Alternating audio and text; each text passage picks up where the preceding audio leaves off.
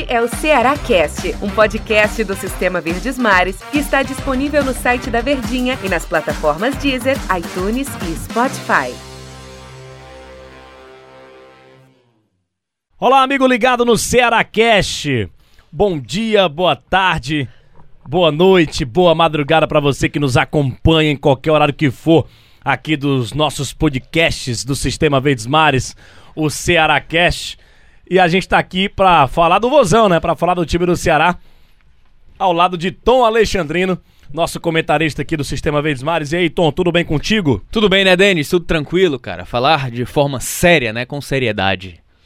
Ô, Tom, vamos falar sobre o, o, o time do Ceará e falar sobre uma coisa interessante que a gente tava debatendo aqui, criando a pauta do que, é que a gente vai comentar no Ceará Cash. E a gente conversou sobre como o Guto Ferreira consegue ter esse grupo do Ceará na mão.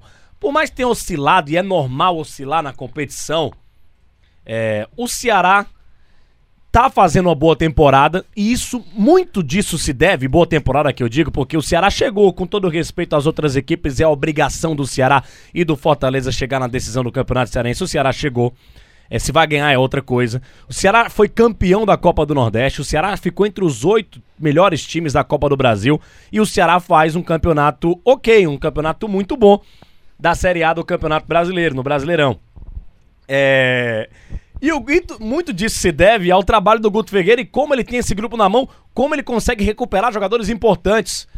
E a gente fala em relação também de Lima, que tá voltando a jogar bola, titular do time do Ceará, o próprio Léo Chu, que ele achou é, e acabou sendo um cara e tá sendo um cara muito importante pro time do Ceará.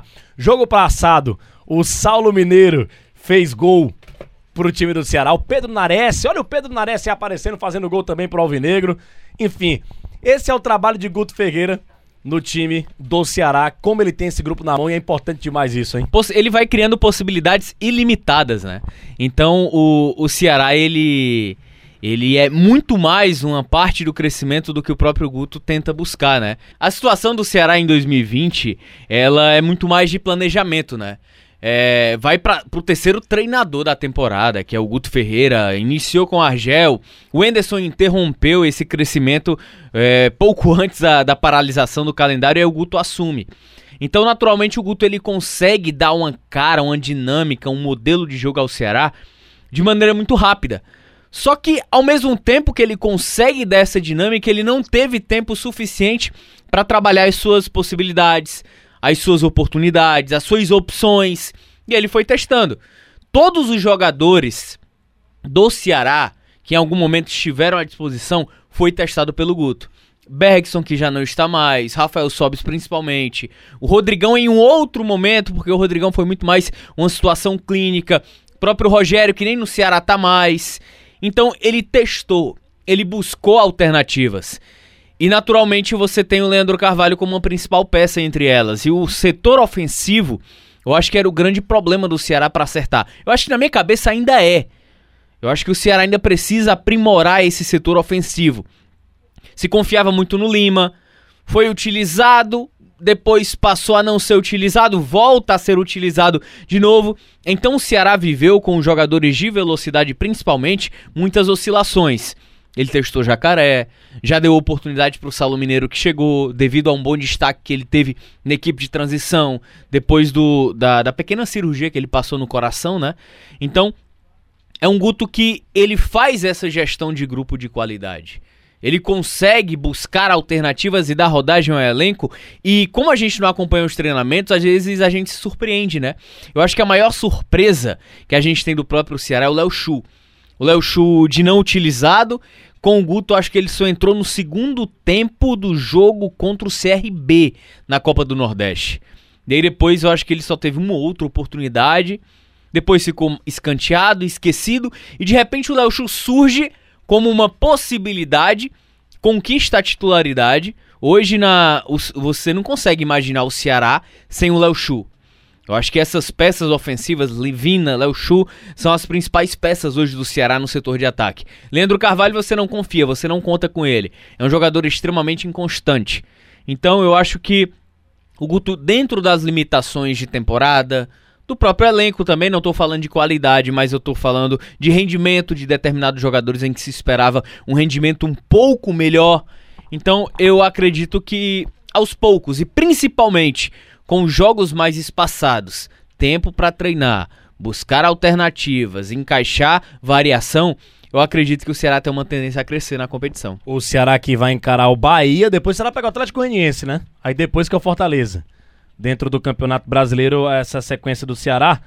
Me corrija se eu estiver errado, Tom Alexandrino, mas é exatamente essa sequência do Alvinegro de Porangaba-Sul no Campeonato Brasileiro. Será que precisa aí também somar é, uma quantidade de 15 pontos, 16 para permanecer, permanecer na elite do futebol brasileiro?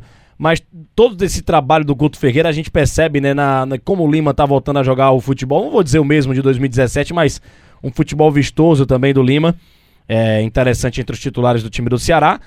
Depois a gente tem também o próprio Léo Chu, que tá, é titular do Alvinegro de Ponagabuçu, né? E também. Até rimou. É, até rimou. É, o Atlético Goianiense, isso mesmo que eu tava conferindo aqui, Tom. É, pega o Atlético Goianiense, depois pega o Fortaleza.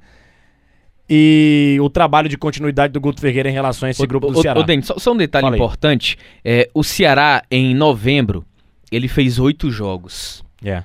Ele vai fazer só quatro jogos em dezembro. Olha a diferença, olha o salto. Como fisicamente você limita a sua qualidade, os resultados, o rendimento em campo. É agora que a gente vai ter uma análise mais profunda, mais verdadeira e cristalina de onde o Ceará pode chegar na Série A. O próprio Guto Ferreira falou sobre isso. É por mais que a gente tenha ido longe na Copa do Brasil e tal, ser eliminado pode ser algo positivo para o Ceará, porque vamos ter tempo, né, para descansar. O Ceará tinha feito 38 jogos, né? É, agora com esse 39, só depois da pandemia, muitas partidas que o Ceará foram muitos jogos que o Ceará acabou jogando pelo campeonato. Pelo campeonato. Os campeonatos que o Ceará estava disputando, Cearense, Copa do Nordeste, Copa do Brasil e também o campeonato brasileiro. É... O Saulo Mineiro ter marcado, Tom. A gente estava tava falando sobre a situação dele, né? De todos os problemas que ele passou. O Ceará tirou o cara do Volta Redonda, era artilheiro da Série C. Vai para o time do Ceará, descobre um problema é, cardíaco, né? Um problema no coração. Acaba passando por cima de toda essa situação. E hoje pode ser considerado um, um suplente interessante para o time do Ceará, um cara que o Guto Ferreira pode olhar para o banco de reservas, assim como ele já deu oportunidades para Léo Chu, para Lima, que hoje são titulares do Ceará. Olhar para o Pedro Nares também lá na volância, olhar, olhar pro, pro, pro, pro Saulo Mineiro e perceber nesses caras que ele pode confiar nesses jogadores e utilizá-los durante essa Série A do Campeonato Brasileiro, porque é jogo atrás de jogo, é tiro curto e o Ceará necessita de peças de reposição ainda mais agora com o Felipe Fizeu que tá machucado, ter o Saulo Mineiro, a importância de ele ter feito um gol, dá uma motivação pro cara e também ajuda muito ao trabalho do Guto Ferreira, hein? Opções, né? Eu acho que o Ceará ele carece disso. E eu acho que o setor onde o Ceará ele tem mais necessidade de opções é o setor ofensivo. Eu não falo nem de centroavante não, porque a situação ela tá um pouco mais complicada, né? Porque já tem um Clebão, só tem o Viseu e ele pode ganhar talvez a alternativa do Salo Mineiro como centroavante, mas isso não é uma certeza, isso é uma possibilidade. E o Ceará nesse momento ele precisa ter as suas certezas bem definidas e, as, e testar as possibilidades para saber se você pode ou não ter aquele atleta à disposição. E o fato do Salo Mineiro ter sido fundamental para que o Ceará é, consolidasse a vitória maiúscula diante, contra o, é, diante do Vasco, eu acho que você ganha mais uma opção, mais uma possibilidade. E se de repente um Saulo Mineiro se tornar um Léo Chu, quem sabe mais à frente um eventual titular, só que a gente precisa ter muita cautela na análise.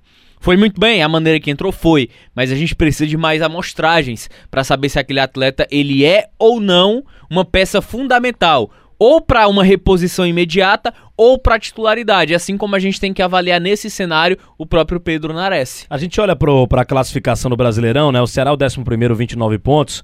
É, e tem dois confrontos, dire... vou dizer três, né? Três confrontos diretos aí com equipes que brigam pelos mesmos objetivos do Ceará, que é chegar o mais rápido possível na pontuação de permanência na elite do futebol brasileiro, para depois almejar algo maior, né? Copa Sul-Americana, ou quem sabe até uma pré-Libertadores. É, o Ceará joga contra o Bahia, depois pega o Atlético Goianiense, depois encara o clássico contra o Fortaleza. Até o clássico contra o Fortaleza, ele pode chegar com 35 pontos, o que dá uma margem bacana para o Ceará, que vai ficar faltando só 10 para chegar nessa margem aí de alcançar os 45 pontos. É, dá para dá o Ceará acreditar, dá para sonhar que é, é, é cabível essa situação da gente debater que o Ceará pode chegar no clássico contra o Fortaleza com 35 pontos, Tom? Total. Eu acho que o Ceará é uma equipe que tem mais qualidade do que o Bahia. Tem mais qualidade do que o próprio Atlético Goianiense, apesar do Atlético estar tá agora conseguindo se organizar com o Marcelo Cabo dentro da competição. Vinha muito bem com o Mancini, aí quando o Mancini sai do Atlético para ir treinar o Corinthians, o Atlético tem uma queda acentuada é, de rendimento. O Atlético tem uma boa equipe, tem qualidade. Então, eu vejo o Ceará com duas boas possibilidades de, inclusive, repetir o que aconteceu no primeiro turno. Vencer Bahia, vencer Atlético Goianiense e chegar com força pro clássico para aí sim cravando cada vez mais a permanência a partir do momento em que você encaminhar a permanência, pensar quais outras possibilidades a equipe pode ter dentro da competição. Ô, Tom Alexandrino, deu nosso tempo aqui no deu? Ceará Cast. Deu? Deu nosso tempo aqui no Ceará Cast. Um grande abraço que pra pena, você. né, hein? cara? Que pena. Passa muito rápido. Valeu, Denis. Grande abraço. Papo muito bom aqui. A gente volta amanhã já com falando muito mais. Agora sim, falando muito mais do jogo do Ceará contra a equipe do Bahia. Boa sorte pro Vozão dentro da Série A do Campeonato Brasileiro. Valeu, galera. Valeu, torcida Alvinegra. Até a próxima edição aqui do Ceará Cast. Este é o Ceará Cast, um podcast do Sistema Verdes Mares que está disponível no site da Verdinha e nas plataformas Deezer, iTunes e Spotify.